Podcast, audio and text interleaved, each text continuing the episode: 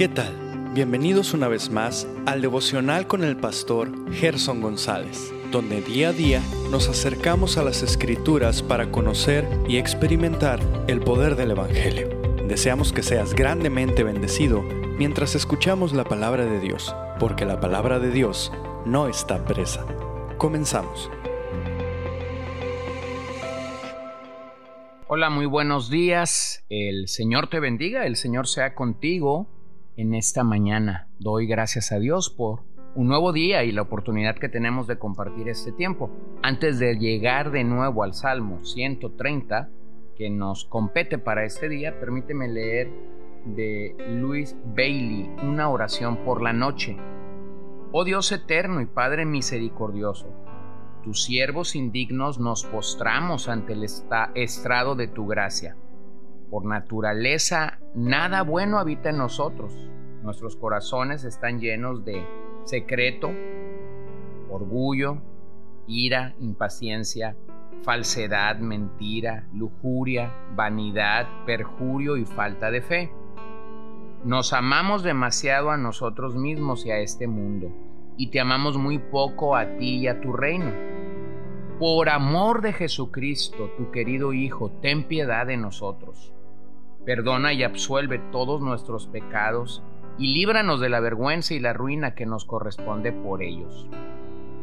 Y porque nos has creado para servirte, inspira tu Espíritu Santo en nuestros corazones. Que no seamos cegados por nuestros pecados, sino que vengamos cada vez más a odiarlos sentimos el poder de la muerte de Cristo matando el pecado en nuestros cuerpos mortales y la virtud de su resurrección elevando nuestras almas a una nueva vida. Convierte nuestros corazones, somete nuestros afectos, regenera nuestras mentes y purifica nuestra naturaleza.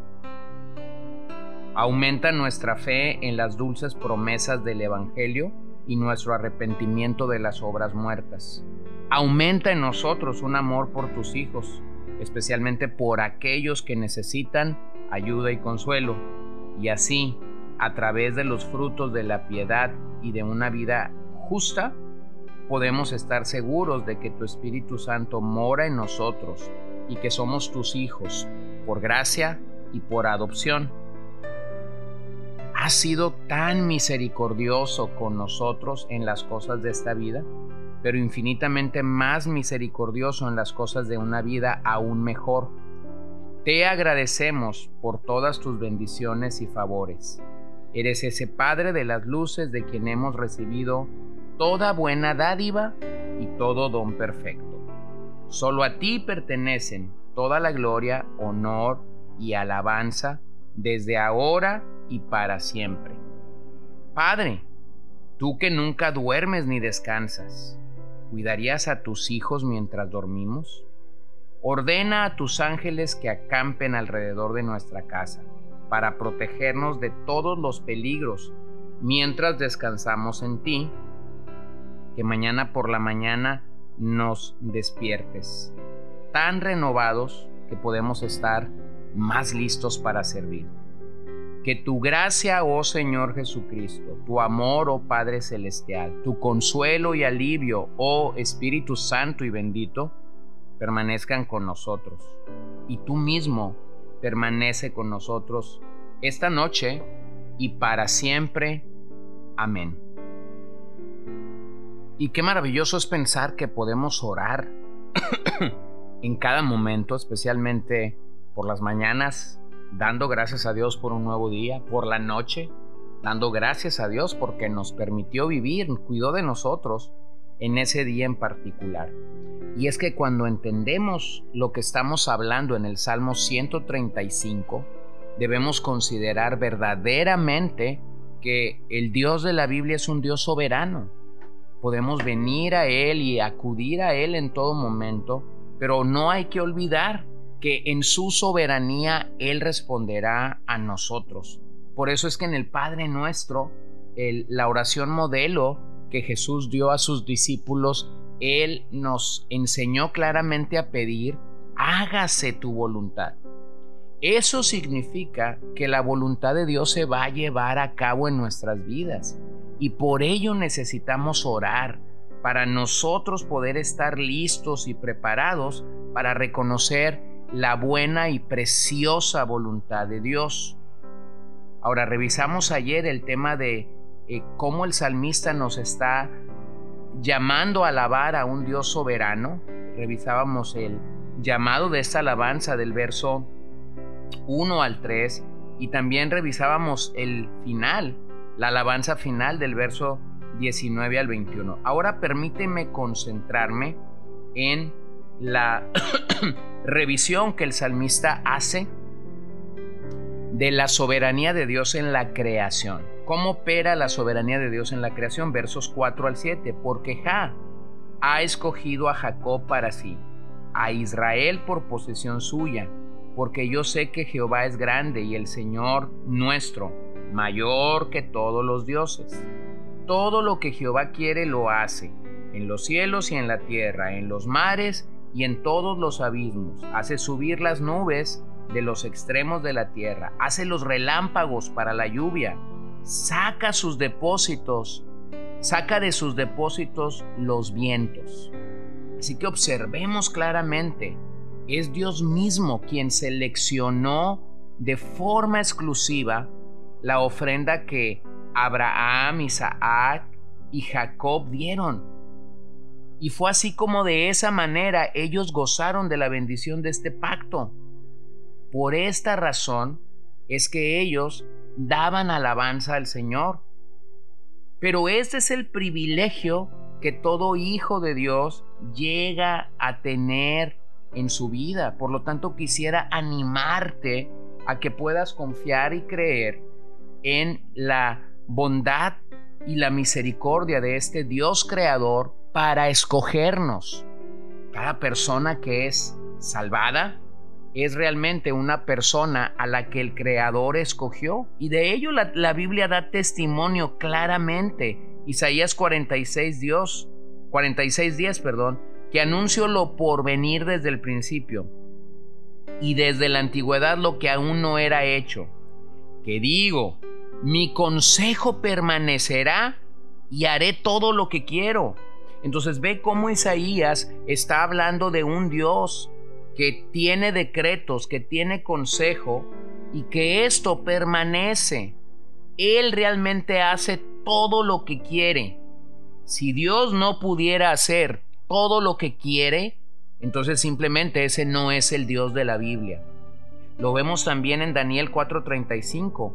Todos los habitantes de la tierra son considerados como nada, y Él hace según su voluntad en el ejército del cielo y en los habitantes de la tierra. Y no hay quien detenga su mano y le diga, ¿qué haces? Bueno, cuando lees estos pasajes realmente puedes entender el tipo de Dios soberano que tenemos. No le podemos ordenar, no le podemos declarar, no le podemos reclamar, no le podemos decretar absolutamente nada porque realmente Él tiene una voluntad propia y su consejo permanece. Ilusoriamente, la religión de nuestros días en muchas ocasiones y los sistemas religiosos de nuestros días en muchas ocasiones está diciendo en su boca hay poder para generar esto o lo otro, reclámelo, decrételo. Bueno, eso no coincide con las palabras de Isaías no coinciden con las palabras de Daniel, no tienen relación con las palabras de Jesús en el Padre Nuestro y no hay una sola oración en el Nuevo Testamento donde vemos que los apóstoles o los creyentes tienen esa actitud de altanería para acercarse a Dios. Realmente lo que el Salmo nos dice es que Jehová es grande. Y me encanta esta expresión en las escrituras de la grandeza de Dios, porque mientras más grande es Jehová, entonces más pequeños somos nosotros. Y en medio de una cultura tan humanista como la que vivimos, tan idiotizada por que el humano tiene grandes logros, entonces recordarnos que Jehová es grande es una buena es un buen medicamento para el humanismo y el hedonismo de nuestros días. Desde el momento en el que el salmista comienza a edificar el contraste entre Dios y los ídolos de este mundo, el salmista está hablando de la grandeza de Dios, de su poder, de su soberanía, que no solo era impartida sobre la nación de Israel, sino sobre todos los términos de la tierra. El salmo es tan claro cuando proclama que Dios está sin rival en la majestad, sin límite en poder, sin nada absolutamente que lo pueda derrotar. Sin embargo, estos días están llenos de personas que creen reconocer dicha soberanía y que piensan que esa soberanía significa excluir la responsabilidad humana, cuando realmente esa realidad o la realidad es que la responsabilidad del ser humano se basa únicamente en la soberanía de Dios, es el resultado de ella. Veamos eso desde las escrituras, para reconocer entonces la soberanía de Dios en todos los aspectos de la vida. ¿Qué derecho tenía Adán para comer de los árboles del huerto? Génesis 2.16, el permiso de su creador. ¿Qué derecho tenían los hebreos para pedir joyas y vestidos al salir de Egipto? Jehová los había autorizado. Éxodo 3:22 y 12:35. ¿Qué derecho tenían los sacerdotes de matar tantos corderos para el sacrificio? Ninguno en lo absoluto, pero Dios se los había ordenado. ¿Qué derecho tenían los israelitas de matar a los cananeos? Ninguno. Dios se los ordenó. ¿Qué derecho tendría el marido de exigir sumisión a su esposa en el Nuevo Testamento? Ninguno simplemente porque Dios lo estableció así. En otras palabras, la responsabilidad humana se edifica sobre una base sólida e incuestionable llamada la soberanía divina. La discusión de muchos es dónde termina la soberanía divina y dónde empieza la responsabilidad del hombre. Pero en cuanto a la soberanía de Dios, debemos reconocer que no tiene ni tendrá jamás terminación. Salmo 115.3, nuestro Dios está en los cielos. Todo lo que quiso ha hecho. Gloria a Dios, ¿no? Todo lo que quiso ha hecho. Y todo lo que quiere lo hará. Así que todos debemos obedecerle a Él, porque Él es el creador de cielos, de tierra, de mares, de abismos. A su voz obedecen las nubes, los relámpagos, las lluvias y todos los vientos. Hace subir las nubes. Eso se refiere a cómo el agua evapora y por ende se forman las nubes. Jeremías 10:13. A su voz se producen muchedumbre de aguas en el cielo y hace subir las nubes de los de lo postrero de la tierra hasta los relámpagos con lluvia y saca el viento de sus depósitos. Así que, querido amigo, servimos a un Dios soberano activo y no pasivo sobre su creación. Así que la única respuesta que podemos dar ante esta soberanía en la creación es nuestra alabanza. ¿Te parece si lo hacemos esta mañana? Señor, gracias te doy esta hora por tu fidelidad. Gracias porque tú eres soberano sobre toda tu creación y porque podemos venir a ti seguros y tranquilos porque hemos creído en ti por gracia. Tu soberanía nos excede. Tu soberanía está por encima de todas las cosas que pudiéramos pensar y te damos gracias porque la base de nuestra responsabilidad humana sigue siendo tu soberanía. Te alabamos, te adoramos, te bendecimos y pedimos que bendigas el día que hoy mismo iniciamos. En tu nombre oramos, Señor. Amén. Gracias por acompañarnos el día de hoy. No olvides compartir este devocional con todos tus conocidos y recuerda que puedes seguirnos en Podbean, Spotify y Facebook como CCBN Los Mochis para que puedas escuchar todos los mensajes, los devocionales y también seguir nuestras transmisiones en vivo. Esperamos que nos acompañes el día de mañana. Que el Señor te bendiga.